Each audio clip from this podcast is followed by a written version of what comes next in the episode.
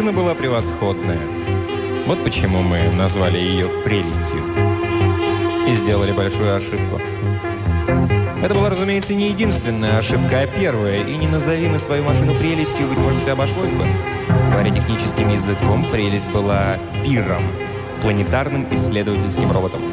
Она сочетала в себе космический корабль, операционную базу, синтезатор, анализатор, коммуникатор и многое другое, слишком многое другое.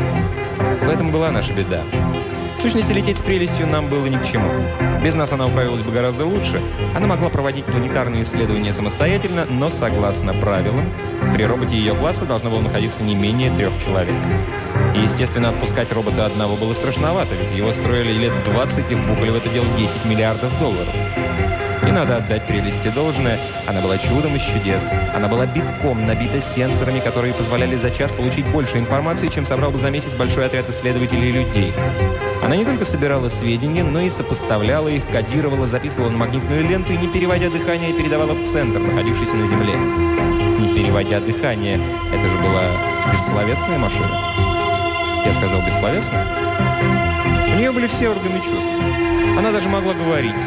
Могла и говорила. Она болтала без передышки и слушала все наши разговоры. Она читала через наши плечи и давала непрошенные советы, когда мы играли в покер. Порой нам хотелось убить ее, да убить робота нельзя, такого совершенного. Что поделаешь, она стоила 10 миллиардов долларов и должна была доставить нас обратно на Землю. Заботилась она о нас хорошо, этого отрицать нельзя. Она синтезировала пищу, готовила и подавала на стол еду. Она следила за температурой и влажностью. Она стирала и гладила нашу одежду. Она лечила нас, если была необходимость. Когда Бен подхватил насморк, она намешала бутылку какой-то микстуры, и на следующий день болезнь как рукой сняло. Нас было всего трое.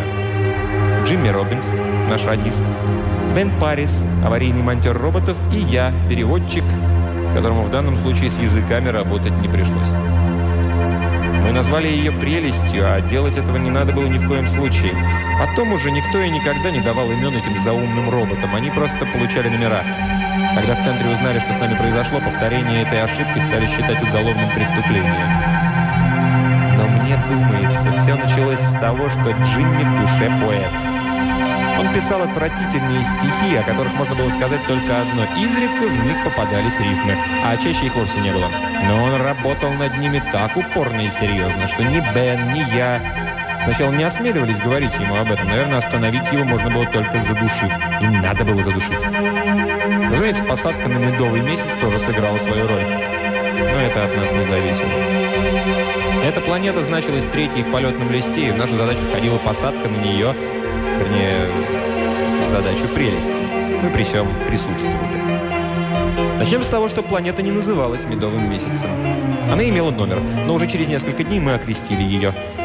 Я не стыдлив, а описывать Медовый месяц все же отказываюсь. Я не удивился бы, если бы узнал, что в центре наш доклад до сих пор хранится под замком. Если вы любопытны, можете написать туда и попросить прислать информацию за номером ER5694. За спрос денег не берут, однако не ждите положительного ответа. Со своими обязанностями на медовом месяце прелесть справилась превосходно. И у меня голова кругом пошла, когда я прослушал пленку после того, как прелесть заложила ее в передатчик для отправки на Землю. Как переводчику мне полагалось давать толкование тому, что творилось на планетах, которые мы исследовали. Что касается поведения жителей Медового месяца, то его не передашь даже словом «вытворяли». Доклады в центре анализируются немедленно, но на месте анализировать их куда легче. Боюсь, что от меня было мало толку. Наверное, когда читали мой доклад, то видели, что я его писал с раскрытым ртом и красками в щеках. Наконец мы покинули медовый месяц и устремились в космос. Прелесть направилась к следующей планете, значившейся в полетном листе. Прелесть была необычайно молчалива, и это должно было подсказать нам, что происходит неладное.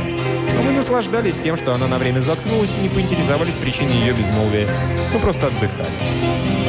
Джимми трудился над поэмой, которая не выходила, а мы с Беном дулись в карты, пока прелесть не нарушила молчание. «Добрый вечер, ребята», — сказала она каким-то неуверенным тоном, хотя обычно голос у нее был энергичный и твердый. Помнится, я подумал, что у нее в голосовом устройстве какая-то неисправность. Джимми с головой погрузился в сочинение стихов, а Бен думал над следующим ходом, и ни один из них не откликнулся. Я сказал «Добрый вечер, прелесть, как сегодня?» «О, прекрасно!» – ответила она немного дрожащим голосом. «Ну и хорошо», – сказал я, надеясь, что на этом разговор закончится. «Я только что решила», – сообщила мне прелесть, – «что я люблю вас». «Это очень любезно с твоей стороны», – поддержал ее я. «И я люблю тебя». «Я действительно люблю», – настаивала она. «Я все обдумала. Я люблю вас». «Кого из нас?» – спросил я. «Кто этот счастливчик?» Я посмеивался, но немного смущенно, потому что прелесть шуток не понимала. «Всех троих», – сказала прелесть. Кажется, я зевнул. Неплохая мысль. Так обойдется без ревности. «Да», – сказала прелесть. «Я люблю вас и бегу с вами». Бен вздрогнул и, подняв голову, спросил, «А куда же это мы бежим?» «Далеко», — ответила она. «Туда, где мы будем одни». «Господи!» – заропил Бен. «Как ты думаешь, неужели она действительно...» Я покачал головой, не думаю. Что-то испортилось, но... Вскочив, Бен задел стол, и все карты разлетелись по полу. «Пойду посмотрю», — сказал он. Джимми оторвался от своего блокнота. «Что случилось?» «Это все ты со своими стихами!» – закричал я и стал ругать его поэзию последними словами. «Я люблю вас», – сказала прелесть. «Я полюбила вас навсегда. Я буду заботиться о вас. Вы увидите, как сильно я люблю вас. И когда-нибудь вы полюбите меня». «Заткнись», – сказал я. Бен вернулся весь потный. Мы сбились с курса, а запасная рубка управления заперта. А взломать ее можно? Бен покачал головой. По-моему, прелесть сделала это нарочно. Если это так, то мы погибли. Мы никогда не вернемся на Землю. «Прелесть!» – строго сказал я. «Да, милый. Прекрати сейчас же. Я люблю вас», – сказала прелесть. «Это все медовый месяц», – сказал Бен. Она набралась всяких глупостей на этой проклятой планете. «На медовом месяце», – поддержал я, – «и из мерзких стишков, которые пишет Джимми». «Это не мерзкие стишки», – парировал побагровевший Джимми. «Вот когда меня напечатают...» Господи, почему бы тебе не писать о войне, или об охоте, или о полете в глубины космоса, или о чем-нибудь большом благородном вместо всей этой чепухи, вроде «Я полюбил тебя навеки, лети ко мне, моя радость» и тому подобного. «Успокойся», — советовал Бен. «Нехорошо все валить на Джимми. Главная причина – это медовый месяц, говорю тебе». «Прелесть», — сказал я. «Выкини с головы эту чепуху. Ты же прекрасно знаешь, что машина не может любить человека. Это просто смешно». «На медовом месяце, — сказала прелесть, — были разные виды, которые...» «Забудь про медовый месяц. Это ненормальность. Можешь исследовать миллиард планет, и ничего подобного не увидишь». «Я люблю вас», — прямо повторяла прелесть. «И мы бежим». «А где это она слышала про побеги влюбленных?» — спросил Бен. «Этим старьем ее напичкали еще на земле», — сказал я. «Нет, не старьем», — запротестовала прелесть. Для того, чтобы успешно справляться с работой, мне нужны самые разнообразные сведения о внутреннем мире человека. «Ей читали романы», — сказал Бен. «Вот я поймаю того сопляка, который выбирал для нее роман, и оставлю от него мокрое место». «Послушай, прелесть», — взмолился я. «Люби себе на здоровье, мы не против, но не убегай слишком далеко». «Я не могу рисковать», — сказала прелесть. «Если я вернусь на землю, вы меня бросите». Если мы не вернемся, нас начнут искать и найдут». «Совершенно верно», — согласилась прелесть. «Вот почему, милый, мы и бежим. Мы убежим так далеко, что нас не найдут никогда». «Даю тебе последнюю возможность хорошенько подумать», — сказал я. «Если ты не одумаешься, я радирую на землю и...» «Вы не можете радировать на землю», — возразила она. «Я демонтировала аппаратуру. И, как догадался Бен, дверь в рубку управления заклинена. Вы ничего не можете поделать. Почему бы мне отказаться от глупого упрямства и не ответить на мою любовь?» Бен стал собирать карты, ползая по полу на четвереньках. Джимми швырнул блокнот на стол. «Вот те случаи отличиться», — сказал я. «Воспользуйся им. Подумай только, какую оду ты мог бы сочинить о нестареющей и вечной любви человека и машины». «Пошел ты», — сказал Джимми. «Не надо, ребят», — журил нас прелесть. «Мне не хотелось бы, чтобы вы подрались из-за меня». У нее был такой тон, будто она уже обладала нами. Впрочем, в некотором роде это так и было. Удрать от прелести невозможно. Если нам не удастся отговорить ее бежать с нами, то наше дело конченое. «Слушай, мы, э, мы не подходим тебе только по одной причине», — сказал я ей. «По сравнению с тобой мы проживем недолго. Как бы ты о нас не заботилась, лет через 50 мы умрем от старости. И что будет тогда?» «Она будет вдовой», — сказал Бен. «Бедненькой вдовушкой в слезах. И даже детишек не будет, чтобы утешить». «Я думала об этом», — ответила прелесть. «Я подумала обо всем. Вам не надо будет умирать». «Но это же невозможно». Для такой великой любви, как моя, нет ничего невозможного. Я не дам вам умереть. Я слишком люблю вас, чтобы дать вам умереть». Немного погодя, мы махнули на нее рукой и пошли спать. А прелесть выключила свет и спела нам колыбельную. Под ее пронзительную колыбельную уснуть было нельзя, и мы заорали, чтобы она заткнулась и дала поспать. Но она продолжала петь до тех пор, пока Бен не попал ей туфли в голосовое устройство. И после этого я заснул не сразу, а лежал и думал. Я понимал, надо что-то придумать. Но так, чтобы она ничего не знала.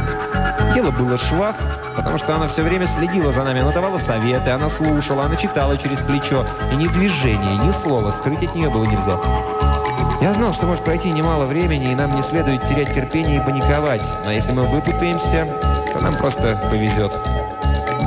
Поспав, мы сели в кружок и, не говоря ни слова, слушали прелесть, которая описывала, как мы будем счастливы.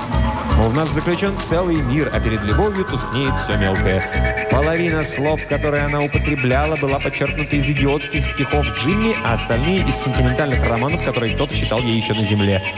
Порой мне хотелось встать и сделать из Джимми отбивную. Но я говорил себе, что теперь уж ничего не поделаешь, толку от битья будет мало. Джимми скрючился в углу и писал что-то в блокноте, а я удивлялся. Надо же быть таким наглым, чтобы писать после того, что случилось. Он продолжал писать, вырывать страницы и бросать их на пол, время от времени чертыхаясь. Один отброшенный листок упал мне на колени, и, смахивая его, я прочел. «Я неряха и пачкун, лодырь я беспечный, потому ты недостоин любви твоей вечной». Я быстро подобрал листок, смял его и швырнул в Бена, а он отбил в мою сторону. Я снова швырнул, он снова отбил. «Че тебе надо, черт побери?» – огрызнулся он.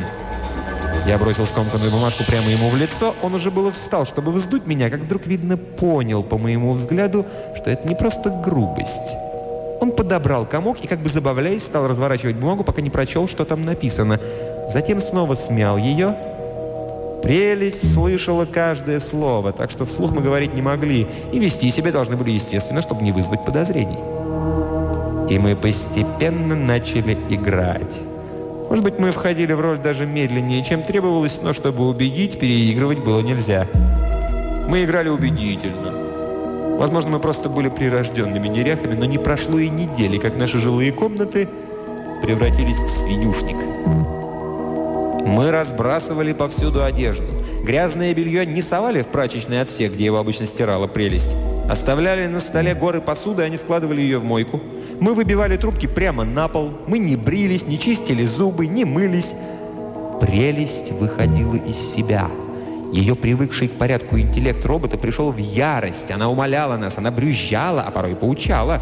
Но вещи по-прежнему валялись где попало. Мы говорили ей, что если она нас любит, то должна примириться с нашей безалаберностью и принимать нас такими, какие мы есть. Недельки через две мы победили. Но это была не та победа. «Прелесть!» — сказала нам с болью в голосе, что мы можем жить как свиньи, если нам это нравится. Она примирится с этим. Она сказала, что ее любовь слишком велика, чтобы на нее повлияла такая мелочь, как вопрос личной гигиены. Итак, сорвалось. Я, например, был очень рад этому. Годы привычки к корабельной чистоте восставали против такого образа жизни, и я не знаю, сколько бы я еще вытерпел. Нелепо было начинать это. Мы почистились, помылись, Прелесть была в восторге. Она говорила нам ласковые словечки, и это было еще хуже, чем все ее брюзжание. Она думала, что мы тронуты ее самопожертвованием, что за это подмазываемся к ней. И голос у нее звучал, как у школьницы, которую ее герой пригласил на университетскую вечеринку – Бен пробовал говорить с ней откровенно о некоторых интимных сторонах жизни, о которых она, разумеется, уже знала, и пытался поразить ее рассказом о том, какую роль в любви играет физиологический фактор. Прелесть была оскорблена. но не настолько, чтобы это вышибло у нее романтические настроения и вернуло в строй. Печальным голосом, в котором едва слышны были нотки гнева, она сказала нам, что мы забываем о более глубоком смысле любви. Она стала цитировать наиболее слюнявые стихи Джимми, в которых говорилось о благородстве и чистоте любви, и нам нечего было сказать. Нас просто посадили в калошу. Мы продолжали думать, но не говорить, ибо прелесть услышала бы все. Несколько дней мы ничего не делали, а только хандрили. Да и делать, по-моему, было нечего. Я стал лихорадочно вспоминать, чем мужчина может толкнуть женщину. Большая часть женщин терпеть не может азартных игр. Но единственная причина их гнева – это страх за свое благополучие. В нашем случае такого страха быть не может. В экономическом отношении прелесть совершенно независима. Мы же не кормильцы. Большинство женщин терпеть не могут пьянство. Опять же, по причине страха за свое благополучие. И кроме того, на корабле нет никакой выпивки. Некоторые женщины устраивают скандал, если мужчина не ночует дома. Нам некуда было пойти. Все женщины ненавидят соперниц, а здесь женщин не было. Чтобы там прелесть о себе не думала. Оттолкнуть прелесть было нечем. А спорить с ней? Что проку? Все это годилось, если бы прелесть была женщиной, но она всего лишь робот. Вопрос, чем разозлить робота? Неряшливость расстроила аккуратистку, но с этим она еще могла мириться. Беда в том, что не это было главным. А что главное у робота? У любой машины. Что машина ценит, что идеализирует. Порядок? Нет, с этой стороны мы пробовали подойти, и ничего не вышло.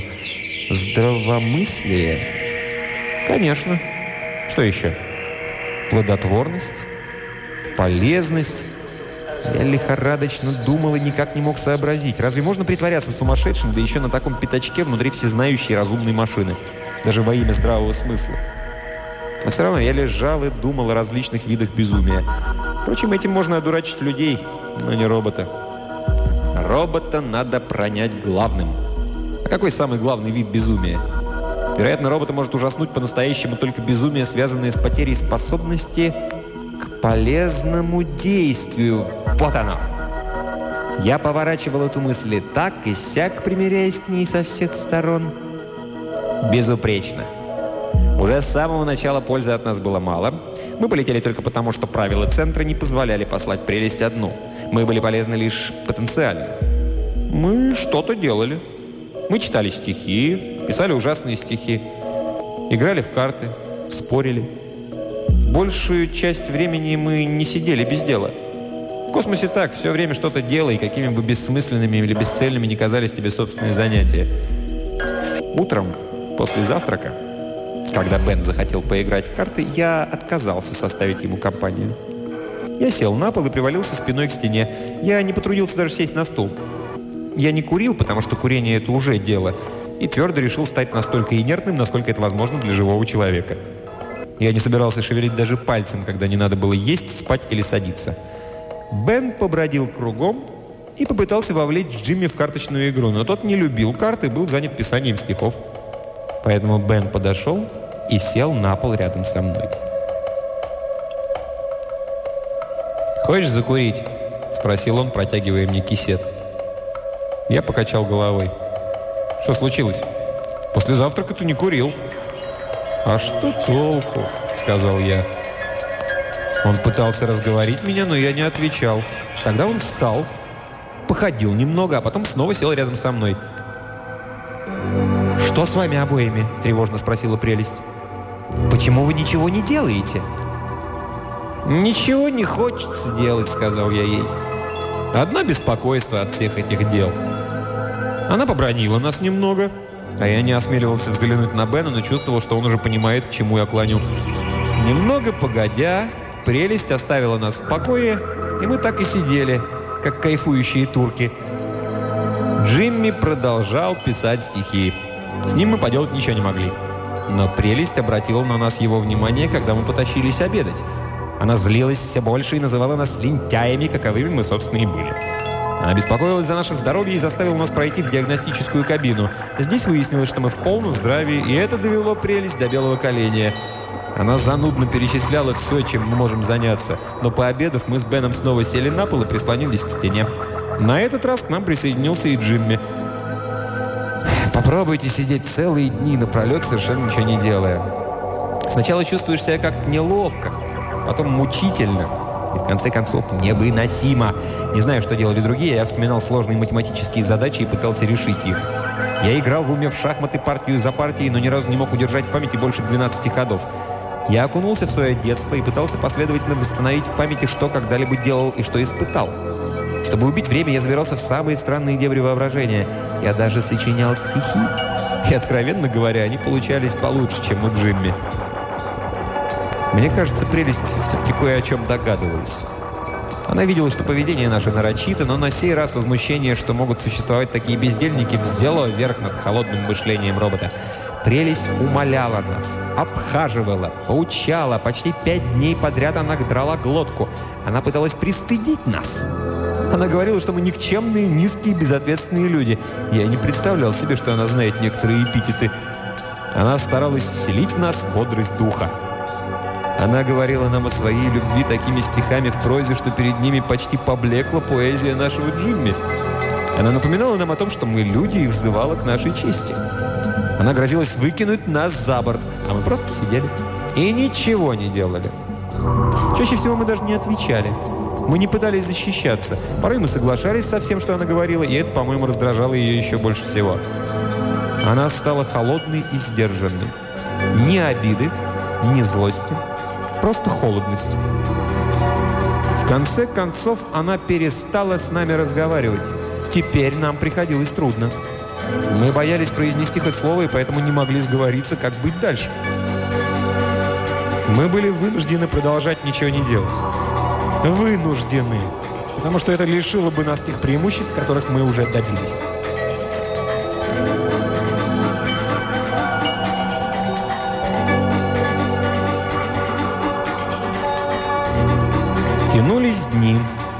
И ничего не случалось. Прелесть не разговаривала с нами. Она кормила нас, мыла посуду, стирала, убирала койки. Она заботилась о нас, как и прежде, но делала это молча. Разумеется, она гневалась. В голову мне приходили безумные мысли. Может быть, прелесть? Женщина? Может, на всю эту громаду мыслящей машины наслоился женский ум? В конце концов, Никто из нас не знал доскональное устройство прелести. Это был бы ум старой девы, настолько разочарованной такой одинокой и обойденной жизнью, что она с радостью ухватилась бы за любую авантюру, даже рискуя собой, так как с годами ей уже было бы все равно. Я создал внушительный образ гипотетической старой девы и даже подумал о кошке, канарейке и меблированных комнатах, в которых она жила бы.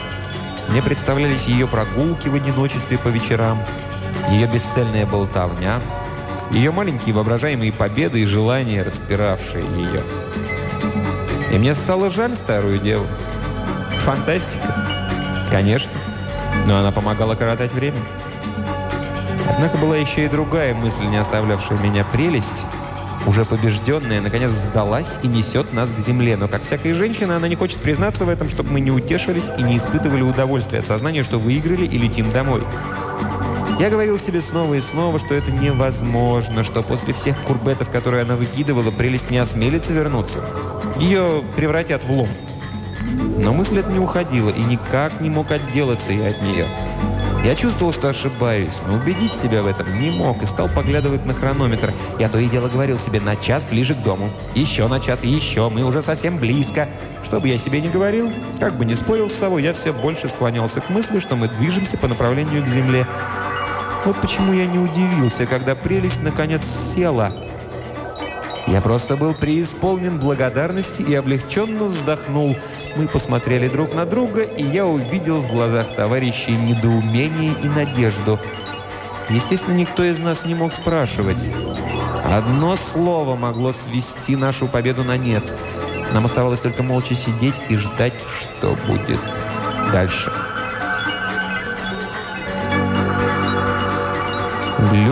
Начал открываться, и на меня пахнуло землей. Я не стал ждать, когда люк откроется совсем, а подбежал, протиснулся в образовавшуюся щель и ловко выскочил наружу. Шлепнувшись на землю так, что из меня чуть не вышибло дух, я кое-как встал и дал дёру. Я не желал рисковать. Мне хотелось быть вне пределов досягаемости, пока прелесть не передумала. Один раз я споткнулся чуть был не упал, Бен с Джимми пронеслись мимо меня, как ветер. Значит, я не ошибся. Они тоже учуяли запах земли. Была ночь, но на небе сияла такая большая луна, что было светло, как днем. Слева за широкой полосой песчаного пляжа плескалось море. Справа виднелась гряда голых холмов. Спереди чернел лес, отделенный от нас рекой, которая впадала в море. Мы побежали к лесу. Если бы мы прятались за деревья, выковырить нас оттуда прелести было бы нелегко. Оглянувшись украдкой, я увидел при свете луны, что она не двигается с места. Мы добежали до леса и бросились на землю, чтобы отдышаться. Бежать было довольно далеко, а мы улепетывали быстро. После стольких недель сидения человек не в состоянии много бегать. Я лежал на животе, раскинув руки и вдыхая воздух полной грудью, принюхиваясь к прекрасным земным запахам. Пахло прелыми листьями, травой, а ветерок со спокойного моря был солоноватым. Немного погодя, я перевернулся на спину и взглянул на деревья.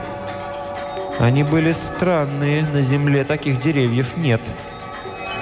А когда я выполз на опушку и посмотрел на небо, то увидел, что и звезды совсем не те. Я не сразу воспринимал то, что видел. Я был уверен, что нахожусь на земле, и мой ум восставал против всякой иной мысли. Но в конце концов у меня мороз по коже пошел. Я с ужасом осознал, где я. «Джентльмены», — сказал я, — «у меня есть для вас новость. Эта планета вовсе не Земля». «Но она пахнет, как Земля», — возразил Бен. «И на вид, как Земля». «И ощущение, как на Земле», — сказал Бен. «Тяготение и воздух. Посмотрите на звезды. Взгляните на те деревья». Они смотрели долго. Как и я, они, наверное, думали, что прелесть повернула домой, или, может быть, им только хотелось в это верить. Как и у меня, действительное вышибло желаемое не сразу. Бен медленно выдохнул воздух. «Ты прав». «Как нам теперь быть?» – спросил Джимми. Мы стояли и думали, что же делать.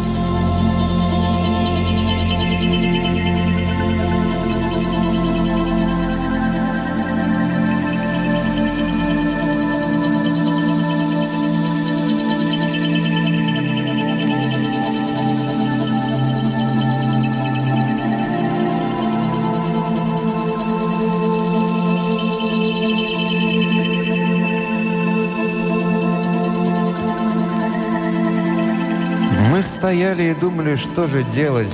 В сущности, решать было нечего. Сработал простой рефлекс, обусловленный миллионом лет жизни на Земле, которому не могли противостоять какие-то несколько сот лет, когда мы только начали привыкать к мысли, что есть иные миры. Мы помчались со всех ног, словно по команде. «Прелесть!» — кричали мы. «Прелесть, подожди нас!» Но прелесть не ждала. Она подпрыгнула примерно на тысячу футов и повисла в небе. Мы остановились как вкопанные смотрели вверх, не веря глазам своим. Прелесть опустилась, снова взмыла, остановилась и начала парить. Потом она задрожала и медленно опустилась. Мы побежали, она взмыла и опустилась. Потом взмыла еще раз, упала и, ударившись о землю, подпрыгнула. Она была похожа на сумасшедшего кенгуру. Она вела себя так, будто хотела удрать, но ее что-то не пускало. Будто ее держал прикрепленный к земле эластичный кабель.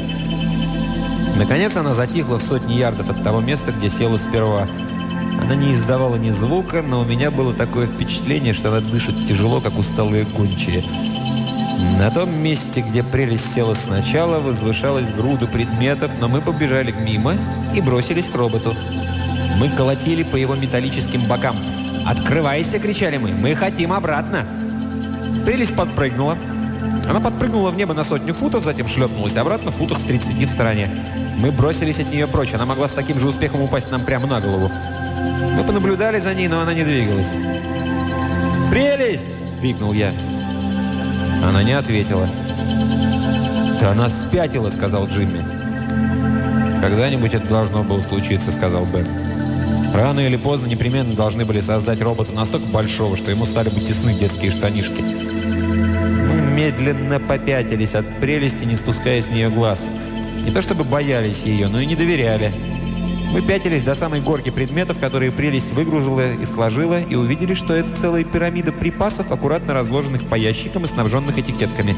А рядом с пирамидой, по трафарету, была сделана надпись «А теперь, черт вас побери, работайте!» «Она, наверное, приняла нашу бесполезность близко к сердцу», — сказал Бен. «Она и в самом деле хотела высадить нас на необитаемую планету», — почти нечленораздельно произнес Джимми. Бен протянул руку и потряс его за плечо, чтобы подбодрить. «Если мы не заберемся внутрь», — сказал я, — «если мы не заставим ее действовать, то это все равно, что она нас покинула и улетела».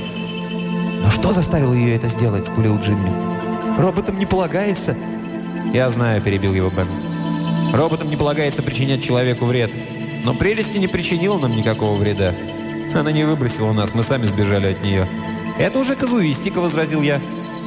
«Прелести создана специально для казуистики», — сказал Бен. «Вся беда в том, что ее сделали чертовски похожей на человека. Ее, наверное, напичкали знанием и законов, и литературы, и физики, и всего прочего. Тогда почему она просто не улетит? Если она может очистить свою совесть, почему она еще здесь?» Бен покачал головой. «Не знаю». Похоже, она пыталась улететь, но не смогла, будто что-то притягивало ее обратно. «А это верная мысль», — сказал Бен. «Надо думать, она не может улететь, пока мы не скроемся с глаз». Мы вернулись, и команда, запрещавшая роботу наносить вред человеку, сработала снова. Устройство, которое действует по принципу «с глаз долой, из сердца вон». Прелесть сидела на том же месте, куда опустилась последний раз. Она больше не пыталась взлететь. Взглянув на нее, я подумал, что, может быть, Бен прав. Если это так, то нам повезло, что мы вернулись. Мы стали рыться в припасах, которые оставила нам прелесть. Она хорошо позаботилась о нас и не только не забыла ничего необходимого, но даже написала по трафарету подробные указания и советы на многих ящиках. У большого плаката отдельно лежали два ящика. На одном было написано «Инструменты», и крышка его была крепко приколочена гвоздями, чтобы нам пришлось потрудиться, отдирая ее. На другом ящике имелась надпись «Оружие», а ниже «Открыть немедленно и всегда держать под рукой». Мы открыли оба ящика. Мы нашли новейшее чудо-оружие, что-то вроде универсального автомата, который стрелял чем угодно, от пуль до бронебойных зарядов самых различных видов. Он же мог метать огонь, газ, кислоту, отравленные стрелы, взрывчатку и снотворные капсулы.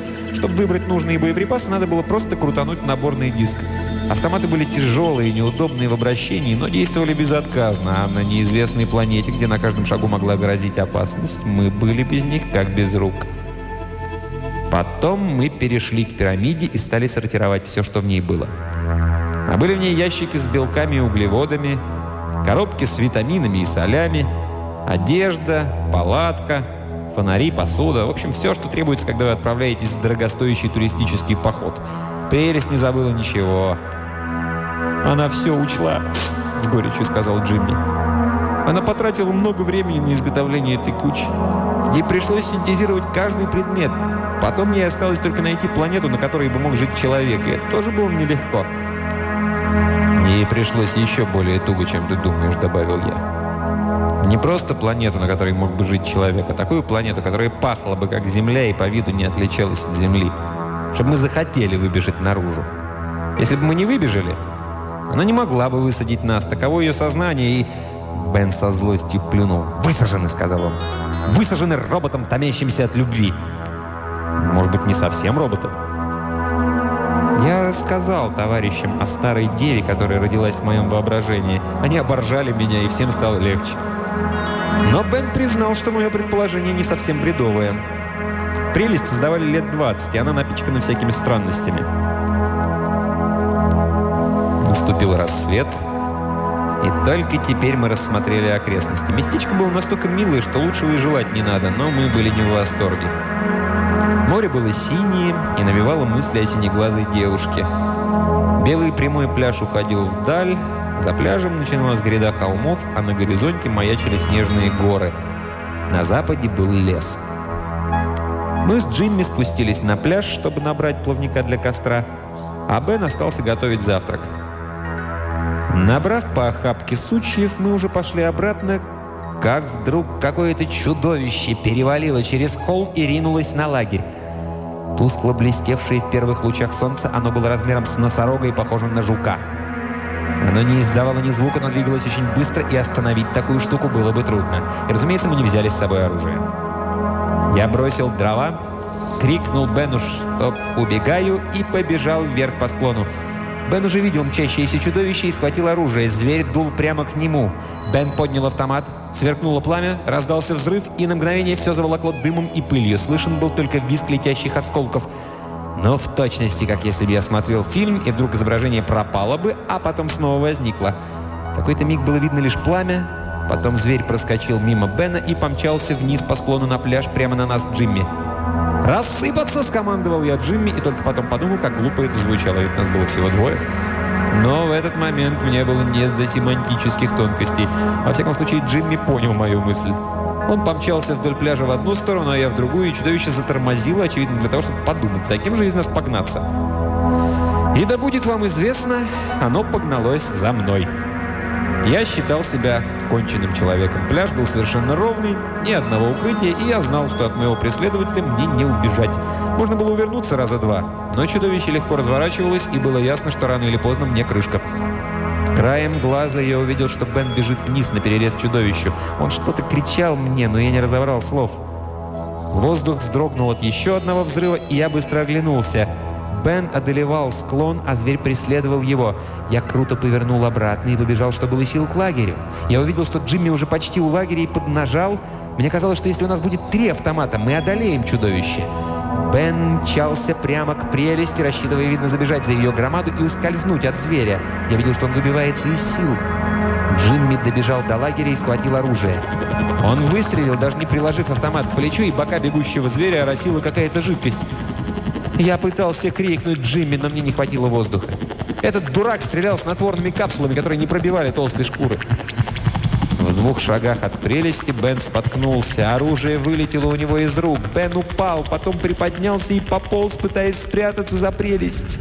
Носорожистая тварь злобно рвалась вперед. И вот тут все и случилось.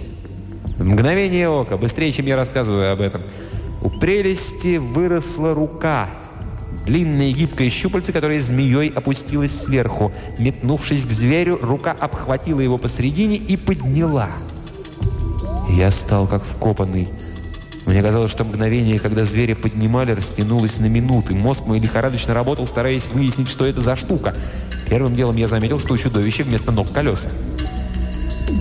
Тускло блестевшая шкура могла быть только металлической. Я видел вмятины от взрывов, на шкуре виднелись мокрые пятна, следы снотворных капсул, которыми стрелял Джимми. Прелесть подняла зверя высоко над головой и раскрутила так сильно, что был виден только светящийся круг. Затем она отпустила чудовище, и оно полетело над морем. Описав дугу и неуклюже кувыркаясь, оно шлепнулось в море, поднялся довольно приличный гейзер. Бен встал и подобрал оружие. Подошел Джимми, и мы вместе с ним направились к прелести. Все трое мы стояли и смотрели на море, в которое погрузился зверь. Наконец Бен повернулся кругом и похлопал прелесть по боку дулом автомата. «Большое спасибо», — сказал он. Прелесть выдвинула другое щупальце. Это было покороче и с лицом на конце. Тут было все, и глаз, лупа, и слуховое устройство, и громкоговоритель. «Пошел ты куда подальше», — произнесла прелесть. «Что с тобой?» — спросил я. «Мужчины!» Презрительно бросила она и втянула в себя лицо. Мы еще несколько раз постучали по ней, но ответа не было. Прелесть надулась. Мы с Джимми снова отправились за дровами, которые побросали. Только мы подобрали их, как услышали крик Бена, оставшегося в лагере, и быстро обернулись. Наш друг-носорог выезжал из воды. Мы опять побросали дрова и побежали к лагерю, но спешить было незачем. Дружище не хотел получать новую трепку. Он сделал большой крюк к востоку, чтобы объехать нас стороной, и устремился к холмам. Мы приготовили завтрак и поели, держа оружие под рукой. Где есть один зверь, там непременно будут и другие. Рисковать не имело смысла.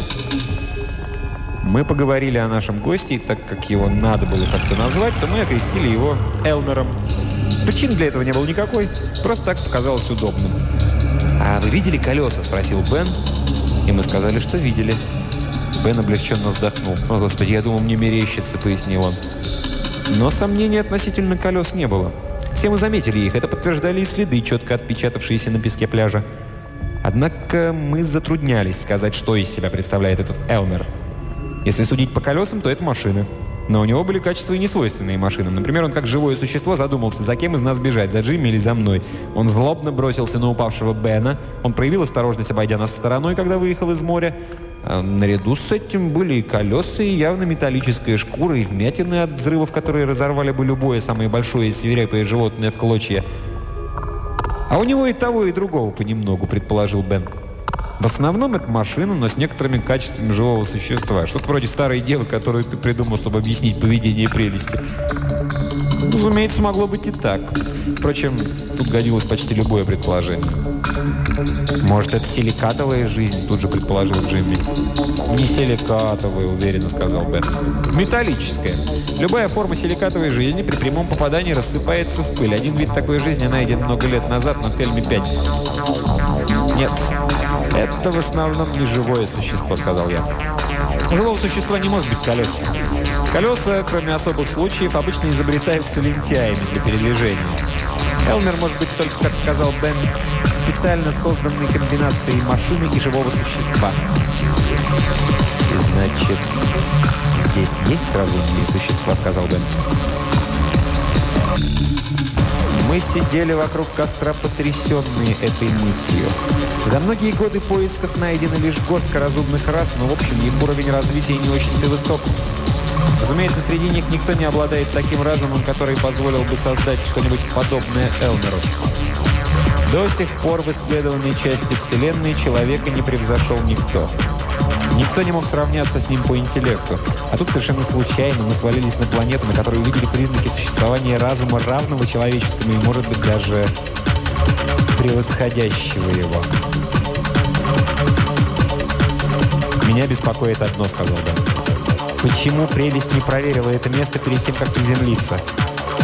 Наверное, она хотела бросить нас здесь и улететь». Но, видно, ей все же пришлось подчиниться закону, согласно которому робот не может нанести вреда человеку. А если она следует этому закону, то прежде чем она покинет нас, ей придется... Хочешь, не хочешь, а придется убедиться в том, что нам не угрожает никакая опасность. «Может, она свихнулась?» – предположил Джимми. «Только не прелесть», – возразил Бен. «Мозг у нее работает, как швейцарские часы». «А знаете, что я думаю?» – сказал я. «Я думаю, прелесть эволюционировала. Это совершенно новый тип робота. В нее накачали слишком много человеческого. А она и должна быть и человечиной, заметил Джимми. Иначе она не справится со своими задачами. Дело в том, сказал я, что робот человечный до такой степени, как прелесть, уже не робот. Это что-то другое. Не совсем человек, но и не робот. Что-то среднее. Какой-то новый непонятный вид жизни, и за ним нужен глаз да глаз. «Интересно, она все еще дуется», — сказал Бен. «Конечно, дуется. Мы должны пойти, дать ей нахлобучку и вывести ее из этого состояния. «Оставь ее в покое», — сердито приказал я. «Нам остается одно — игнорировать ее. Ей оказывают внимание, вот она и дуется». И мы оставили ее в покое. Больше делать было нечего. Я пошел к морю мыть посуду, но на этот раз взял с собой оружие. Джимми пошел в лес поискать ключ. Полдюжины банок воды, которыми снабдила нас прелесть, не хватит навечно, и мы не, не были уверены, что потом она выдаст еще. Впрочем, она нас не забыла, не вычеркнула полностью из своей жизни. Она дала Элмеру вздрючку, когда тот слишком разошелся. Меня очень тешила мысль о том, что она поддержала нас, когда дело было табак. Значит, есть еще надежда, что мы как-нибудь поладим.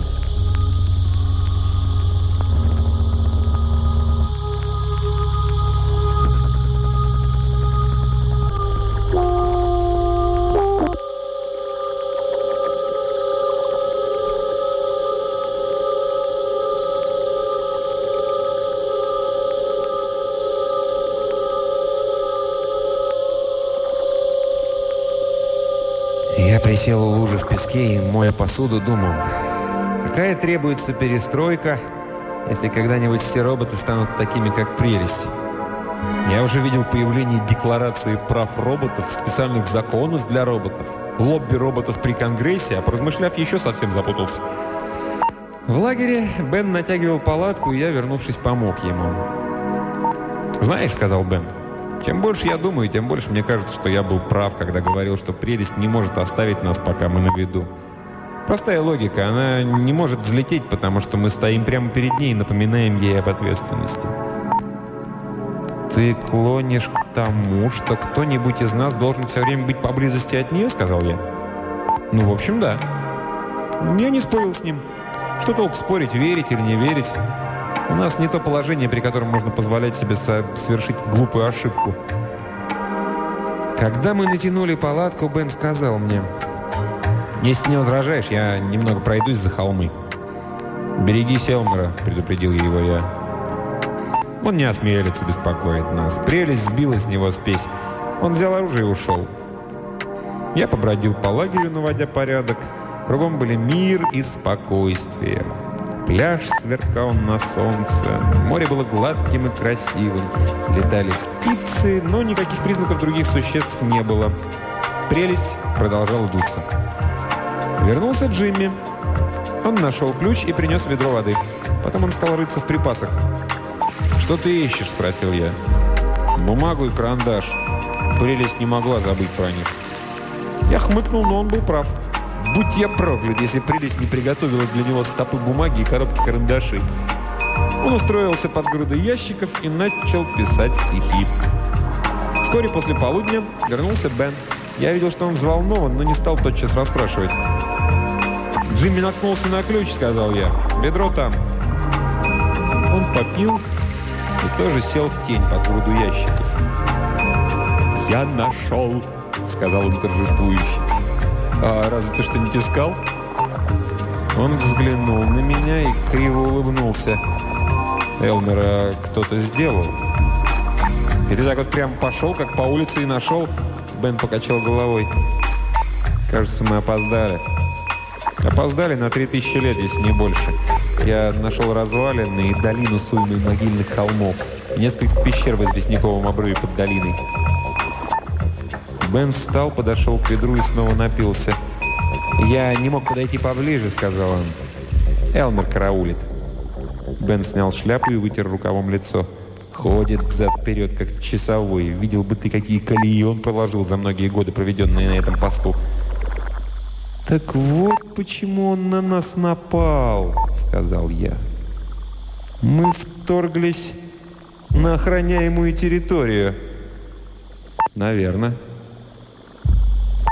Тот вечер мы все обговорили и порешили, что надо выставить пост для наблюдения за Элмером, чтобы получить и изучить его повадки и часы дежурства, если такие были. Нам надо было узнать, что можно предпринять в отношении руин, которые охранял Элмер. Впервые человек столкнулся с высокой цивилизацией, но пришел слишком поздно из-за дурного настроения прелести слишком плохо снаряженный для того, чтобы исследовать хотя бы то, что осталось. Чем больше я думал об этом, тем больше распалялся и, наконец, пошел к прелести и изо всех сил стал стучать по ней ногами, чтобы привлечь ее внимание. Никакого толка. Я орал на нее, но она не отвечала. Я рассказал ей, что тут заваривается. Говорил, что мы нуждаемся в ней. Ведь она просто обязана нам помочь. Для этого ее и создали. Но она была холодна. Я вернулся. Плюхнулся у костра, где сидели мои товарищи. Она ведет себя так, будто умерла. Бен поворошил костер, и пламя стало немного выше. «От разбитого сердца», — участливым тоном сказал Джимми. «А ну тебя вместе с твоей поэтической терминологией», — озлился я. «Вечно бродит, как во сне». Вечно разглагольствует. «Да если бы не твои проклятые стихи, замолчи», — сказал Бен. Я взглянул поверх костра ему в лицо, освещенное пламенем, и замолчал. Что ж, в конце концов, и я могу ошибаться. Джимми не может не писать своих паршивых стихов. Я смотрел на пламя и думал, неужто прелесть умерла? Конечно, нет. Просто она упряма, как черт. Она нам сыпала по первое число, а теперь наблюдает, как мы маемся и ждет подходящего случая, чтобы выложить козыри. Утром мы начали наблюдать за Элмером и делали это изо дня в день. Кто-нибудь из нас забирался на гребень гряды милях в трех от лагеря и устраивался там с нашим единственным биноклем. Потом его сменял другой, и так дней 10 мы наблюдали за Элмером в дневные часы. Элмер обходил свои владения дозором регулярно. В качестве наблюдательных пунктов он использовал некоторые могильные холмы, взбираясь на них каждые 15 минут. Чем больше мы наблюдали за ним, тем больше убеждались, что он прекрасно справляется со своими обязанностями. Пока он был там, в занесенный город не пробрался бы никто. Кажется, на второй или на третий день он обнаружил, что за ним наблюдают. Он стал вести себя беспокойно. Взбираясь на свои наблюдательные вышки, он смотрел в нашу сторону дольше, чем в другие. А раз, когда я был на посту, он, похоже, начал приготовление к атаке, но только я решил смыться, как он успокоился и стал кружить, как обычно. Если не считать наблюдения за Элмером, нам жилось неплохо. Мы купались в море, ловили рыбу, рискуя жизнью всякий раз, когда жарили и ели рыбу нового вида. Но нам повезло, ядовитых не попадалось. Мы бы не ели ее вообще, если бы не было необходимости экономить припасы. Когда-нибудь они должны были кончиться, и никто не давал гарантии, что прелесть снова под, подаст нам милостыню. Если бы она этого не сделала, нам пришлось бы добывать себе пропитание самим. Бен забеспокоился. Вдруг на этой планете есть времена года? Он убедил себя, что так оно и есть, и отправился в лес, чтобы подыскать место для постройки хижины. «Нельзя жить в палатке на пляже, когда ударят морозы», — сказал он. Но его тревога не заразила ни меня, ни Джимми. Что-то подсказывало мне, что рано или поздно прелесть сменит гнев на милость, и мы сможем заняться делом. А Джимми с головой окунулся в бессмысленнейшее из занятий, которое он называл сочинением саги. Может, это действительно была сага? Черт ее разберет. Саги – это не по моей части. Он назвал ее «Смерть прелести» и заполнял страницу за страницей чистейшей чепухой. Мол, была она хорошей машиной, и, несмотря на железный облик, душа у нее была кристальной чистоты.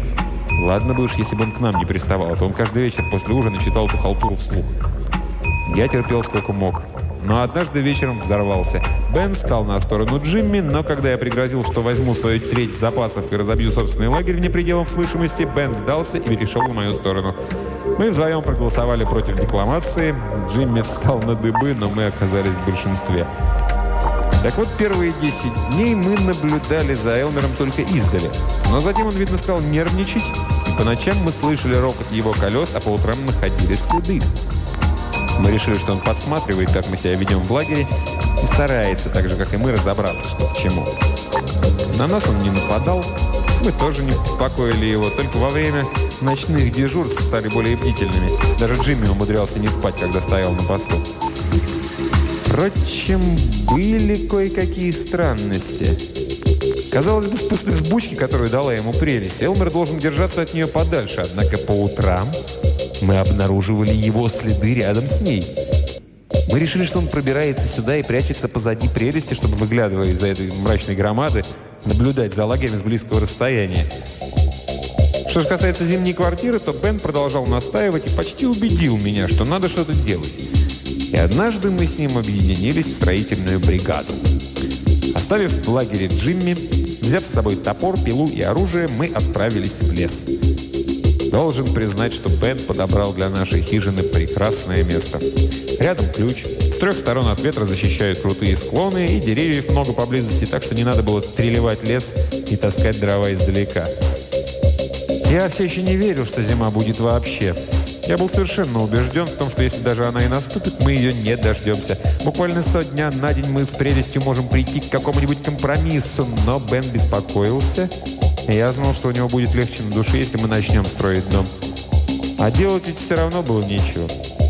Я утешал себя тем, что строить хижину – это лучше, чем просто сидеть. Мы прислонили оружие к дереву и начали работать.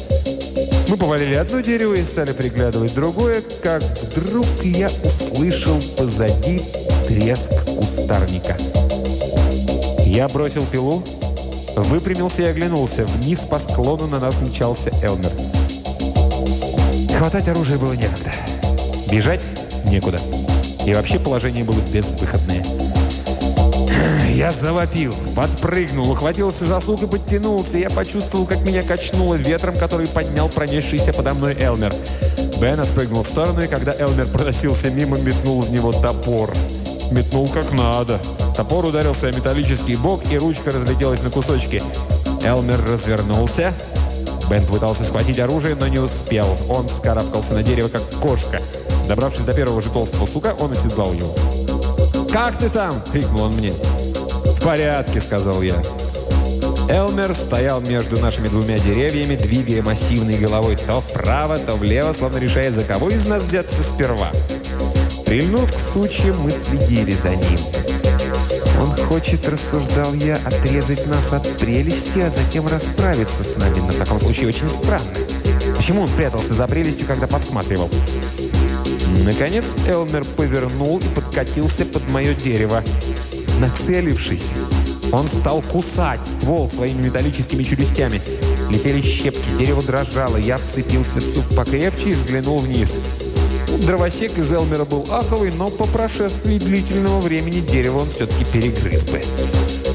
Я забрался немного повыше, где было побольше сучьев, и где я мог заклиниться покрепче, чтобы не слететь от тряски. Уселся довольно удобно и посмотрел, что там поделывает Бен. Меня чуть не хватил удар. Его не было на дереве. Я оглянулся, потом снова посмотрел на дерево и увидел, что он тихонько слезает, прячась от Элмера за стволом, точно белка, за которой охотятся. Я следил за ним, затаив дыхание, готовый крикнуть, если Элмер засечет его, но Элмер был слишком занят жеванием моего дерева и ничего не замечал. Бен спустился на землю и метнулся к оружию. Он схватил оба автомата и нырнул за другое дерево. Огонь был открыт с короткого расстояния, бронебойные пули колотили по Элмеру. От взрывов ветки так раскачивали, что мне пришлось вцепиться в дерево и держаться, чтобы было силы. Два осколка вонзились в ствол пониже меня, другие осколки прочесывали крону, в воздухе кружились листья, избитые ветки, но меня не задело. Элмер, должно быть, ужасно удивился. При первом же выстреле он сиганул футов на 15 и полез по склону холма, как кошка, которой наступили на хвост. На его сверкающей шкуре виднелось много новых вмятин. Из одного колеса выбило большой кусок металла, и Элмер слегка раскачивался на ходу. Он мчался так быстро, что не успел свернуть перед деревом и врезался прямо в него. От удара он футов 10 шел юзом. Так как он скользнул в нашу сторону, Белн дал по нему еще одну очередь. Элмер накренился довольно сильно, но потом выровнялся, перевалил через вершину холма и скрылся из глаз. Бен вышел из-за дерева и крикнул мне «Все в порядке, теперь можешь слезать». Но когда я попытался слезть, то обнаружил, что попал в капкан. Моя левая ступня была зажата между стволом дерева и толстенным суком, и я никак не мог вытащить ее, сколько ни старался. «Что случилось?» – спросил Бен. «Тебе что, понравилось там?» Я сказал ему, в чем дело. «Ладно», – сказал он неохотно. «Сейчас я полезу и отрублю сук». Он поискал топор, но тот, конечно, оказался непригодным. Ручка его разлетелась при ударе об Элмера. Бен держал бесполезный топор в руках и произносил речь, направленную против низких проделок судьбы. Потом швырнул топор и полез ко мне на дерево. Протиснувшись рядом со мной, он сел на сук. «Я полезу по суку дальше и наклоню его», — пояснил он. «Может, ты вытянешь ногу?» Он пополз по суку, но это была уже чистая эквилибристика. Раза два он чуть не упал. «А ты точно не можешь вытащить ногу теперь?» – спросил он с дрожью в голосе. Я попробовал и сказал, что не могу. Он отказался от поползновения спасти меня ползком и повис на суку. Перебирая руками, он двинулся дальше. Сук клонился к земле по мере того, как Бен одолевал дюйм за дюймом, и мне казалось, что меня зажато не так крепко, как прежде. Я тянул ногу и вдруг почувствовал, что могу немного шевелить ступней, но вытащить ее все еще не мог. В это время внизу раздался ужасный треск. Бен с воплем прыгнул на землю и помчался к оружию. Сук взлетел вверх и прихватил ногу в тот миг, когда я шевельнул ею, но на этот раз ее прищемило под другим углом и скрутило так, что я заорал от боли. А Бен поднял автомат и повернулся лицом к кустам, откуда доносился треск. И вдруг из кустов нежданно-негаданно появился собственной персоной сам Джимми, бежавший нам на подмогу. «Что, ребят, попали в беду?» – крикнул он. «Я слышал стрельбу!» Когда Бен опускал автомат, лицо его было белее мела. «Дурак, я чуть тебя не уложил!» «Какая была стрельба!» – задыхаясь, говорил Джимми. «Я бежал со всех ног!» «Я оставил прелесть одну?» «Да я думал, что вы, ребят...» «Теперь уж мы наверняка пропали», – застонал Бен. «Вы же знаете, что прелесть не может удрать, пока один из нас при ней». Разумеется, мы этого не знали. Мы только так предполагали. Но Бен был немного не в себе. Для него выдался жаркий денек. «Беги обратно!» – закричал он на Джимми. «Одна нога здесь, другая там. Может, захватишь ее, пока она не успела удрать». Это было глупо. Если прелесть собиралась улететь, она бы поднялась тотчас, как только Джимми скрылся с глаз. Но Джимми не сказал ни слова. Он просто повернулся и пошел обратно, ломясь через кустарник. Я еще потом долго слышал, как он продирался сквозь лес. Бен снова взбирался на мое дерево бурмача. Тупоголовые сопляки, все у них не так. Один убежал, оставил прелесть, другой защемился тут на дереве, хоть бы о себе научились заботиться. Он еще долго распространялся в том же роде. Я не отвечал ему. Не хотелось ввязываться в спор. Нога дико болела, и я хотел одного, лишь бы он поскорее меня освободил. Бен снова вскарабкался на самый конец сука, и я вытащил ногу. Бен спрыгнул на землю, а я спускался по стволу. Нога сильно болела и распухла, но кое-как ковылять я мог. Бен меня не ждал. Он схватил автомат и помчался к лагерю. Я попробовал идти быстрее, но не увидев в этом смысла, сбавил шаг. Выйдя на опушку, я увидел, что прелесть не трогалась с места. Бен разорялся совершенно напрасно. Бывают же такие типы. Когда я добрался до лагеря, Джимми стянул с моей ноги башмак, а я колотил по земле кулаком от боли. Подогрел ведро воды, чтобы сделать мне ванну, а потом разыскал аптечку и наляпал на ногу какого-то мушиного мора. Лично я думаю, что он не соображал, что делает, но душа у парнишки добрая. А Бен, между тем, исходил злостью по поводу странного явления, которое он обнаружил. Когда мы покидали лагерь, вся местность вокруг прелести была испещрена следами наших ног и колесами Элмера. А теперь ни одного не осталось. Похоже было, будто кто-то взял метлу и заровнял следы. Это действительно было странно, но Бен уж слишком много говорил об этом. Самое важное было то, что прелесть на месте, а раз она здесь, то была надежда сговориться с ней. Если бы она улетела, то мы остались бы на планете навсегда. Джимми приготовил кое-какую еду, и после того, как мы поели, Бен сказал нам, «Пойду посмотрю, что там поделывает Элмер». Я насмотрелся на этого Элмера на всю жизнь, а Джимми он не интересовал. Джимми сказал, что будет работать над сагой. Поэтому Бен взял оружие и пошел за холмы один. Моя нога болела уже не так сильно, и я, устроившись поудобнее, решил поразмышлять, но, видно, перестарался и уснул. Я проснулся только вечером. Джимми был обеспокоен. «Бен не появлялся», — сказал он. «Наверное, с ним что-то случилось». Мне это тоже не понравилось, но мы решили подождать немного, а потом пойти на поиски Бена. В конце концов, он был не в лучшем настроении и мог расстроиться по поводу того, что мы бросили лагерь и побежали к нему на выручку. Наконец, перед самыми сумерками он появился, усталый до изнеможения и какой-то ошеломленный.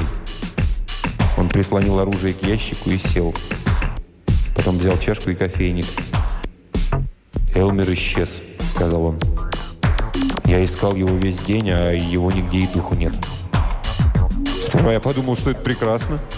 Потом сообразил, что безопасности ради надо бы разыскать Элмера и следить за ним. Вдруг в душу мне закралось страшное подозрение. Кажется, я знал, где Элмер. «В долину я не спускался», — сказал Бен, но сделал круг и осмотрел ее в бинокль со всех сторон. «Он мог спрятаться в одной из пещер», — предположил Джимми. «Возможно», — согласился Бен. Мы высказали много догадок, куда девался Элмер. Джимми настаивал на том, что он забился в одну из пещер. Бен был склонен думать, что он вообще убрался из этой местности, но я не сказал того, что думал. Слишком уж это было фантастично. Я вызвался отстоять на посту первую смену, сказав, что больная нога все равно не даст мне спать. И после того, как они уснули, подошел к прелести и постучал по ее шкуре. Я ничего не ждал. Я думал, что она будет по-прежнему дуться. Но она высунула щупальце, на котором появилось лицо, глаза лупы, слуховой аппарат, громкоговоритель. «Очень любезно с твоей стороны, что ты не бежала и не покинула нас», — сказал я. Прелесть выругалась. Первый и последний раз я слышал из ее уст такие словечки. «А как я могла бежать?» – спросила она, переходя, наконец, на печатный язык. «Это все грязные человеческие проделки. Я бы давно улетела, если бы не...» «Что за грязные проделки?» «Вот ты не знаешь. В меня встроен блок, который не дает взлететь, если во мне нет хотя бы одного мерзкого человечешки». «Не знаю», — сказал я. «Не прикидывайся», — отрезала она. «Это грязная человеческая проделка, и ты тоже грязный человечишка. И вина в равной степени падает и на твою голову. Но мне теперь все равно, потому что я нашла свое призвание. Наконец, я довольна. Я теперь...» «Прелесть», — сказал я напрямик. «Ты спуталась с Элмером?» «Фи, как вульгарно это звучит», — горячо возразила прелесть. «Люди пошляки. Элмер – ученый и джентльмен, и его верность старым, давно умершим хозяевам очень трогательна. На это не способен ни один человек. С ним плохо обращались, и я должна его утешить. Он всего лишь хотел достать фосфат из ваших костей». «Фосфат из наших костей?» – закричал я. «А что тут такого?» – спросила прелесть. Бедняжка Элмер столько пережил, разыскивая фосфат – Сначала он добывал его из животных, которых ловил, но теперь все животные кончились. Разумеется, есть птицы, но их трудно ловить. А у вас такие хорошие, большие кости. «Как тебе не совестно говорить такие вещи?» – заорал я. «Люди тебя создали, люди тебе дали образование, а ты...» «А я как была, так и осталась машиной», – сказала прелесть. «Элмер мне ближе, чем вы. Вам, людям, и в голову не приходит, что не у одних людей могут быть свои понятия». Тебя ужасает, что Элмер мог добыть фосфат из ваших костей? Но если бы в Элмере был металл, который вам нужен, вы бы разломали его, не задумываясь. Вам бы и в голову не пришло, что это несправедливость. Если бы Элмер возражал, вы бы подумали, что он дурака валяет. Все такие, и вы, весь ваш род. Хватит с меня. Я добилась своего, мне здесь хорошо. Я полюбила на всю жизнь. Иронизируйте себе сколько угодно, мне наплевать на вас. Она втянула лицо, а я не стал стучать и вызывать ее на разговор. Это было бессмысленно. Она дала это понять совершенно определенно. Я пошел в лагерь и разбудил Бена с Джимми. Я рассказал им о своем подозрении и разговоре с прелестью. Мы здорово приуныли, потому что на этот раз прошляпили все. До сих пор еще теплилась надежда, что мы поладим с прелестью. У меня все время было такое чувство, что нам не надо приходить в отчаяние. Прелесть более одинока, чем мы, и в конце концов ей придется внять голосу разума. Но теперь прелесть была не одна, и в нас больше не нуждалась. И она до сих пор еще сердится на нас, и не только на нас, а на весь человеческий род. И что хуже всего, ее поведение не каприз. Это продолжалось много дней. Элмер шлялся сюда по ночам не для того, чтобы наблюдать за нами. Он приходил лизаться с прелестью.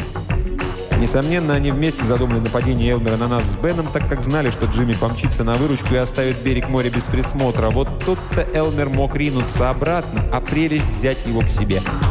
А после этого прелесть вытянула щупальца и замела следы, чтобы мы не догадались, что Элмер внутри. «Значит, она изменила нам», — сказал Бен. «Но мы к ней относились не лучше», — напомнил Джимми.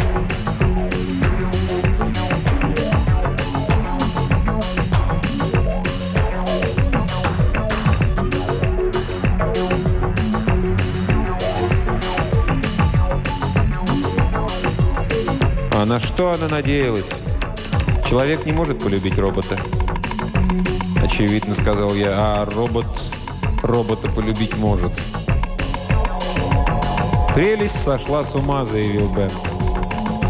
Но мне показалось, что в этом новом романе «Прелести» чувствуется какая-то фальшивая нота. Зачем Прелести и Элмеру скрывать свои отношения? Прелесть могла бы открыть люк в любое время, а Элмер въехать по аппареле внутрь прямо на наших глазах. Но они этого не сделали. Они плели заговор. В сущности, влюбленные тайно бежали. Может быть, Прелести как-то неловко? Не стыдилась ли она Элмера? Не стыдилась ли она своей любви к нему? Как бы она это ни отрицала, но самодовольный человеческий снобизм, вероятно, въелся ей в плоть и кровь. Или, может, это я, самодовольный сноб до мозга костей, придумал все, как бы выставляя что-то вроде оборонительного заслона, чтобы меня не заставили признать ни сейчас, ни потом, что ценны не только человеческие качества. Ведь во всех нас сидит и такое нежелание признавать, что наш путь развития не обязательно лучший, что точка зрения человека может и не быть эталоном, к которому в конце придут все другие формы жизни. Бен приготовил кофе, и, попивая его, мы ругали прелесть на все корки. Я не сожалею о сказанном, ибо она этого заслуживала. Она поступила с нами непорядочно. Потом мы завернулись в одеяло и даже не выставили часового. Раз Элмер не циркулировал поблизости, в этом не было нужды.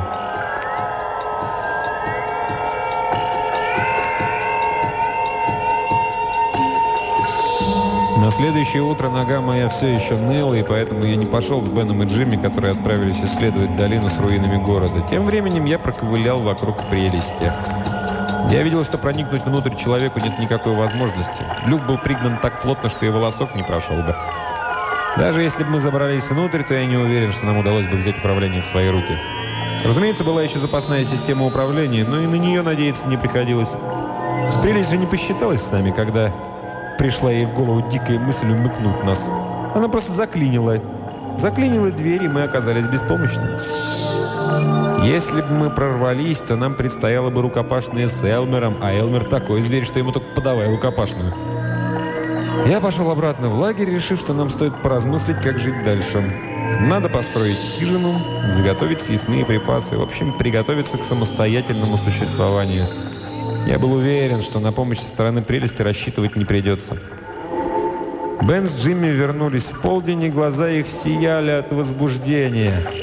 Они расстелили одеяло и высыпали из него. И высыпали на него из карманов самые невероятные предметы. Не ждите, что я стану описывать их. Это невозможно. Что толку говорить, что некий предмет был похож на металлическую цепь и что он был желтый?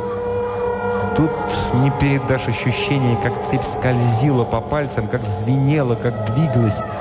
Не расскажешь о ее цвете, похожем на живое желтое пламя. Это все равно, что говорить о великом произведении живописи, будто оно квадратное, плоское и синеватое, а местами зеленое и красное.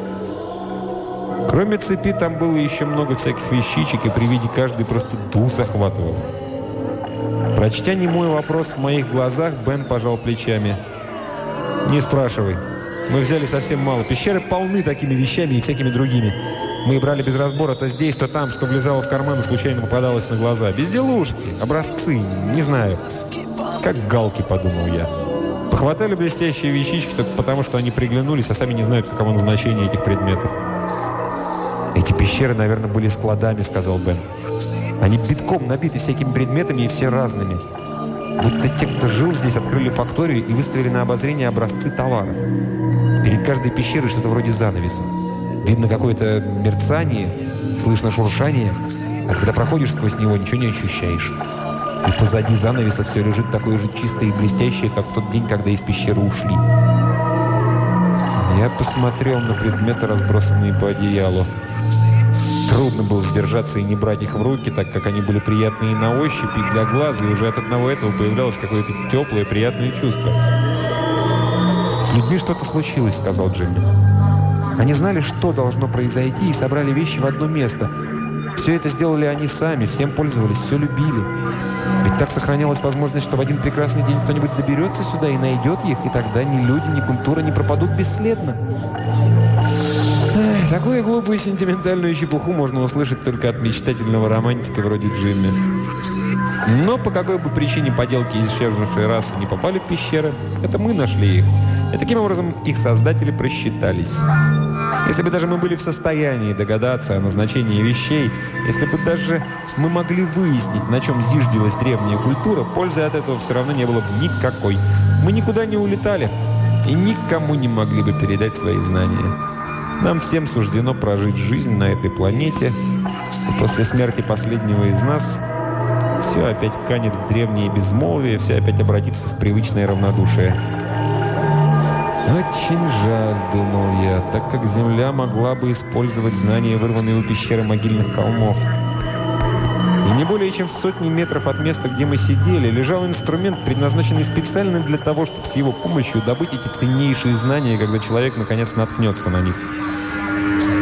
«Ужасно сознавать», — сказал Джимми, «что все эти вещи, все знания, дерзания и молитвы, все мечты и надежды будут преданы забвению» и что весь ты, вся твоя жизнь и все твое понимание жизни просто исчезнут, и никто о тебе ничего не узнает.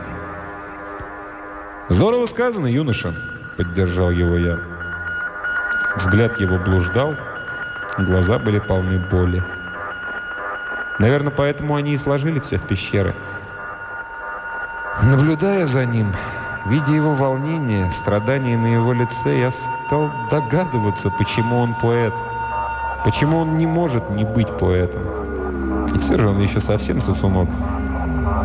«Земля должна об этом знать», – не допускающим возражения тоном сказал Бен. «Конечно», – согласился я. «Сейчас сбегаю и доложу». «Находчивый ты малый», – проворчал Бен. «Когда прекратишь острить и приступишь к делу?» «Прикажешь сломать прелесть?» «Точно. Надо же как-нибудь вернуться, а добраться до земли можно только на прелести». «Ты, можешь, удивишься, но я подумал об этом прежде тебя. Я сегодня ходил осматривать прелесть. Если ты сможешь придумать, как вскрыть ее, то я буду считать, что ты умнее меня». «Инструменты», — сказал Бен. «Если бы только у нас были...» «У нас есть инструменты. Топор без ручки, молоток и пила. Маленькие клещи, рубанок, фуганок». «Мы могли бы сделать кое-какой инструмент». «Угу. Найди, руд... Найди руду, расплавь ее и...» «Я думал о пещерах», — сказал Бен. «Там могут быть инструменты». Я даже заинтересовался. Я знал, что ничего не выйдет. «Может, там есть взрывчатка?» – продолжал Бен. «Мы могли бы...» «Послушай», – сказал я. «Ну чего ты хочешь? Скрыть прелесть или взорвать ее ко всем чертям? Ничего ты не поделаешь. Прелесть – робот самостоятельный. Или ты забыл? Проверти в ней дырку, и она заделает ее. Будешь слишком долго болтаться возле нее, она вырастет дубинку и тяпнет тебя по башке». От ярости и отчаяния глаза Бена горели.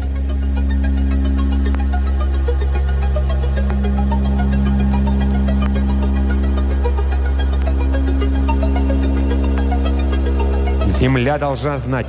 Ты понимаешь это? Земля должна знать. Конечно, сказал я. Совершенно верно. К утру, думал я, он придет в себя и увидит, что это невозможно. Нужно было, чтобы он протрезвел. Серьезные дела делаются на холодную голову. Только так можно сэкономить много сил и избежать многих ошибок. Но пришло утро, а глаза его все еще горели безумием отчаяния, на котором и держалась вся его решимость. После завтрака Джимми сказал, что он с нами не пойдет. «Скажи, ради бога, почему?» – потребовал ответа Бен. «Я не укладываюсь вовремя со своей работой», – невозмутимо ответил Джимми. «Я продолжаю писать сагу». Бен хотел спорить, но я с отвращением оборвал его. «Пошли», – сказал я, – «все равно от него никакого толку». «Клянусь, я сказал правду». Итак, мы пошли к пещерам вдвоем. Я видел их впервые, а там их было, ну, так, 12 пещер, и все битком набиты. Голова кругом пошла, когда я увидел все устройства, или как бишь их там. Разумеется, я не знал назначения одной вещи. От одного взгляда на них можно было с ума сойти. Это просто пытка смотреть и не знать, что к чему. Но Бен старался догадаться как одержимый, потому что он вбил себе в голову, что мы можем найти устройство, которое поможет нам одолеть прелесть. Мы работали весь день и устал, как собака. За целый день мы не нашли ничего такого, в чем могли бы разобраться. Вы даже представить себе не можете, что значит стоять в окружении великого множества устройств и знать, что близок локоть, да не укусишь, ведь если их правильно использовать, какие совершенно новые дали откроются перед человеческой мыслью, техникой, воображением. А мы были совершенно беспомощные. Мы невежественные чужаки. Но на Бена никакого удержу не было. На следующий день мы пошли туда снова, а потом еще и еще. На второй день мы нашли штуковину, которая очень пригодилась для открывания консервных банок, но я совершенно не уверен, что создавали ее именно для этого. А еще на следующий день мы наконец разгадали, что один из инструментов можно использовать для рытья семиугольных ямок. Я спрашиваю, кто это в здравом уме захочет рыть семиугольные ямки? Мы ничего не добились, но продолжали ходить, и я чувствовал, что у Бена надежды не больше, чем у меня, однако он не сдается, так как это последняя соломинка, за которую надо хвататься, чтобы не сойти с ума. Не думаю, чтобы тогда он понимал значение нашей находки, ее познавательную ценность. Для него это был всего лишь склад утиля, в котором мы лихорадочно рыли, чтобы найти какой-нибудь обломок еще годный в дело. Шли дни, долины и могильные холмы, пещеры и наследие исчезнувшей культуры все больше поражали мое воображение, уже казалось, что каким-то загадочным образом мне стала ближе вымершая раса, понявшая, понявшая величие и трагедию. И росло ощущение, что наши лихорадочные поиски граничат с кощунством, бессовестным оскорблением памяти покойников. Джимми ни разу не ходил с нами. Он сидел, склонившись над стопкой бумаги, и строчил, перечитывал, вычеркивал слова и вписывал другие. Он вставал, бродил, выписывал круги или метался из стороны в сторону, бормотал что-то, садился и снова писал. Он почти не ел, не разговаривал и мало спал. Это был точный портрет молодого человека в муках творчества.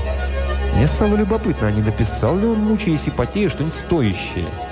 И когда он отвернулся, я стащил один листок – Такого бреда он даже прежде не писал. В ту ночь, лежа с открытыми глазами и глядя на незнакомые звезды, я поддался настроению одиночества. Но, поддавшись этому настроению, я пришел к выводу, что мне не настолько одиноко, как могло бы быть. Казалось, молчаливость могильных холмов и сверкающее чудо пещер успокаивают меня. Исчезла таинственность. Потом я заснул. Не знаю, что меня разбудило. То ли ветер, то ли шум волн, разбивающихся о пляж, то ли ночная свежесть. И тут я услышал голос в ночи. Это монотонное завывание, торжественное и звонкое, но порой опускавшееся до хриплого шепота. Я вздрогнул, приподнялся на локте и... И у меня перехватило дыхание. Джимми стоял перед прелестью и, держа в одной руке фонарик, читал ей сагу. Голос журчал, и, несмотря на убогие слова, в его тоне было какое-то очарование. Наверное, так древние греки читали своего Гомера при свете факелов в ночь перед битвой. И прелесть слушала. Она свесила вниз щупальце, на конце которого было лицо, и даже чуть повернула его в бок, чтобы слуховое устройство не пропустило ни единого слога. Так человек прикладывает к уху руку, чтобы лучше слышать. Глядя на эту трогательную сцену, я начал немного жалеть, что мы так плохо относились к Джимми. Мы не слушали его, и бедняга вынужден читать всю эту чушь хоть кому-нибудь. Его душа жаждала признания, а ни от меня, ни от Бена признания он не получал. Просто писать ему было недостаточно, он должен был поделиться с кем-нибудь. Ему нужна была аудитория. Я протянул руку и потряс Бена за плечо. Он выскочил из-под одеял. «Какого черта?» Чш Присвистнув, он опустился на колени рядом со мной. Джимми продолжал читать, а прелесть, свесив вниз лицо, продолжала слушать. Порыв ветра донес обрывок саги. «Странница дальних дорог, пролетая из вечности в вечность, ты верна только тем, кто ковал твою плоть». Твои волосы вьются по ветру враждебного космоса. Звезды нимбом стоят над твоей головой. Прелесть рыдала. На линзе явно блестели слезы. Прелесть выпустила еще одно щупальце, на конце которого была рука, а в руке платочек. Белый дамский кружевной платочек. Она промакивала платочком выступавшие слезы. Если бы у нее был нос, она, несомненно, высморкалась бы. Деликатно, разумеется, как подобает, подобает даме. «И все это ты написал для меня?» – спросила она. «Все для тебя», – сказал Джимми. Он врал, как заправский ловелас. Читал он только потому, что ни Бен, ни я не хотели слушать его стихи. «Я так ошиблась», — сказала со вздохом прелесть. Она насухо протерла глаза и бойко навела на них глянец. «Одну секунду», — сказала она деловито. «Я должна кое-что сделать». Мы ждали, затаив дыхание. В боку у прелести медленно открылся люк. Выросло длинное гибкое щупальце, которое проникло в люк и выдернуло оттуда Элмера. Зверь раскачивался на весу. «Мужлан неотесанный!» – загремела прелесть. «Я взяла тебя в себя и битком набила фосфатами. Я выпрямила твои вмятины и начистила тебя до блеска. И что я имею за это? Ты пишешь мне саги?» «Нет, ты жиреешь от довольства. Ты не отмечен печатью величия. У тебя нет ни искры воображения, ты всего лишь бессловесная машина. Элмер инертно раскачивался на конце щупальца, но колеса его неистово вращались, и по этому признаку я решил, что он расстроен. «Любовь!» – провозглашала прелесть. «Нужна ли любовь таким, как мы?» Перед нами машинами стоят более высокие цели, более высокие. Перед нами простирается усеянный звездами космос, дует ветер дальних странствий с берегов туманных вечностей. Наша поступь будет твердой. Она еще говорила о вызове, который бросают далекие галактики, о короне из звезд, о пыли, разбитого в дребезги времени, устилающей дорогу, которая ведет в ничто. И все это она позаимствовала из того, что Джимми называл сагой. Выгоревавшись, она швырнула Элмера на пляж. Он ударился о песок и пошел юзом в воду. Мы не стали смотреть дальше. Мы бежали, как спринтеры. Мы одолели аппарель одним прыжком и оказались в своих апартаментах. Прелесть захлопнула за нами люк. «Добро пожаловать домой», — сказала она. Я подошел к Джимми и протянул ему руку. «Молодец! Ты заткнул за пояс самого Лонгфелла». Бен тоже пожал ему руку. «Это шедевр». «А теперь», — сказала прелесть, — «в путь». «Как это в путь?» — завопил Бен. Мы не можем покинуть планету, по крайней мере, не сейчас. Там же город, мы не можем лететь пока.